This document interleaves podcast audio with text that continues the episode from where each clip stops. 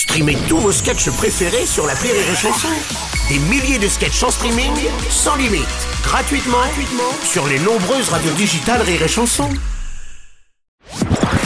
Une heure de rire avec Roland Magdan, spécial La vie à deux, c'est merveilleux, sur Rire et Chanson. La vie avec vous de l'autre côté de la radio, c'est bien. La vie à deux, c'est merveilleux. C'est le nouveau spectacle de Roland McDan que vous allez pouvoir découvrir à la télé ce samedi soir sur euh, C8 ou alors en tournée avec les dates qui sont à retrouver sur notre site rireetchanson.fr et que je vous rappellerai également tout à l'heure. Premier moment de cette émission avec Mika et le 60 secondes chrono.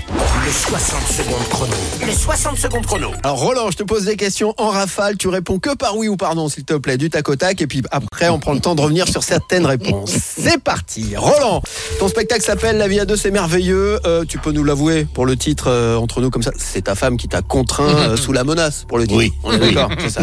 Roland, il paraît que tu n'as aucune photo de ton nom en lettres rouges pour ton premier Olympia. Pourquoi? C'est si vieux qu'à l'époque la photo n'existait pas? Ah, ça pourrait, ça aurait pu, mais c'est vrai, je la cherche la photo. Roland, à tes débuts, tu as été chauffeur du Mi Marceau. Entre nous, t'aurais pas préféré être chauffé par Sophie Marceau? Oh la vache, elle est bonne celle-là. Oui, oui, oui, oui, oui. Roland, pendant des années, ton fameux lin lin a été le top horaire de Rire et Chanson. On écoute. Rire et chanson. Pendant, pendant que des années. Hein. Tu t'es gavé en SACEM ou pas? Ben non, justement, Oh, quand je suis revenu des États-Unis, je leur ai dit, dis donc, faut vous auriez pu me filer un petit billet quand même. Roland, est-ce que parce que plus jeune, tu voulais faire médecin, est-ce que c'est pour ça que depuis près de 50 ans, tu guéris les âmes par le rire? Oh, c'est beau, mon Dieu que c'est beau. Voilà. Roland, en France comme aux États-Unis, tu as fait une vraie carrière d'acteur, ne jamais avoir eu de grand rôle au cinéma, c'est un regret ou pas? En France, oui. Ouais. Et puis enfin, Roland, il paraît que tu dois ta célèbre moustache à un coup de soleil. Pourquoi T'avais fait un pari avec Richard Cochiante ou Non, c'est pas ça. Ah non, mais c'est c'est vraiment ça. Tu vas nous expliquer. Chauffeur de- du Mime Marceau, déjà. Comment tu t'es retrouvé chauffeur du Mime Marceau Ben, parce qu'ils prenaient des élèves comédiens, j'étais au cours Simon à l'époque, Ouais. et puis ils prenaient des élèves comédiens comme chauffeurs. Et bon, euh, je cherchais du, du pognon partout, hein, euh, donc, ah bah oui, allez. Et puis j'ai découvert un, découvert un être merveilleux, parce qu'il m'a, il me laissait pas dans un coin comme chauffeur, quoi. Il m'amenait partout avec lui. Ah ouais. Mais quand je te dis partout, c'est que j'ai rencontré des acteurs extraordinaires. Et je, je donne un exemple. Un jour, il me dit, euh, parce qu'il savait, bien entendu, élève comédien, Ouais. il me dit, on va à Genève. Donc, on est à la Genève, on arrive, la maison, le petit gravier qui monte, moi, chauffeur de la Mercedes. et en haut, sur le parvis, Charlie Chaplin. Allez Et là, ça fait mal. J'en ai encore des frissons, rien que de le dire. ouais, ouais. Et il m'a pas dit, non, tu m'attends dans la voiture. Non, il m'a fait, rien, il m'a présenté. Euh, j'ai connu De Vos aussi, chez qui on a fait un repas où tous les deux, ils se battaient en faisant de la, de la pantomime chez, chez De Vos. Enfin, voilà, Ouais. des moments, un, et un, un être exquis, délicieux. Mais à l'époque, dans les voitures, il n'y avait pas le GPS, la voiture que tu conduisais. Donc, du coup, quand tu devais tourner à gauche ou à droite, il faisait que les mimes se- seulement. Est-ce qu'il compensait un petit peu en parlant beaucoup euh, dans la voiture pour. euh, Énormément, Ouais. c'était un gros parleur. Et, alors après, pour la petite histoire, hein, bon, c'était... euh, on dit, il y a beaucoup qui ont dit, euh, ah bah, il est homosexuel, et machin. Non, c'était un gros queutard.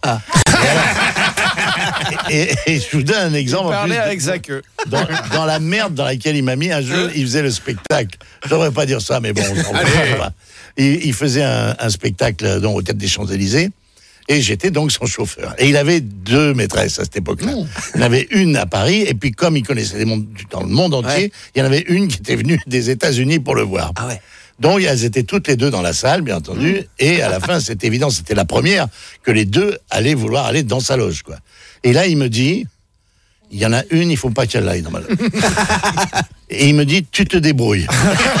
Allez, bonne chance. Bonne chance. Et vous Euh, tu l'amènes au restaurant en face. Non, mais tu l'amènes au restaurant en face. Il y a un resto juste en face du théâtre des Champs-Élysées. Alors la nana, je lui dis en anglais, je lui dis. Oh là, il est malade, il se vomit dessus, il veut pas que vous le voyez comme ça, tout. Mais il vous, il vous donne quand même rendez-vous dans 10 minutes. non, il fallait pas que je la lâche, je l'ai accompagné au resto. Enfin bon, et puis moi, ma terreur, c'était de voir arriver l'autre. Bien sûr. Euh, l'autre, je sais pas comment il s'en en est débarrassé, mais bon. Alors ta moustache, alors ça c'est fou quand même, parce que Roland McDan pour tout le monde, on est d'accord, c'est une moustache quand même, hein Au-delà du talent, au-delà de tout le reste. La moustache, en fait, c'est juste à cause d'un coup de soleil. Dingue ça. en fait, je me, je me laisse pousser la barbe pour déconner comme ça. Et puis je pars de Paris avec ma deux chevaux pour descendre sur la, au festival d'Avignon. Et là, au festival d'Avignon, hein, deux chevaux, c'est décapotable. Je me prends un putain de coup de soleil, j'arrive chez mes parents là, qui habitaient à Grenoble. Et là, je me dis, putain, c'est cool, je ne peux plus la couper.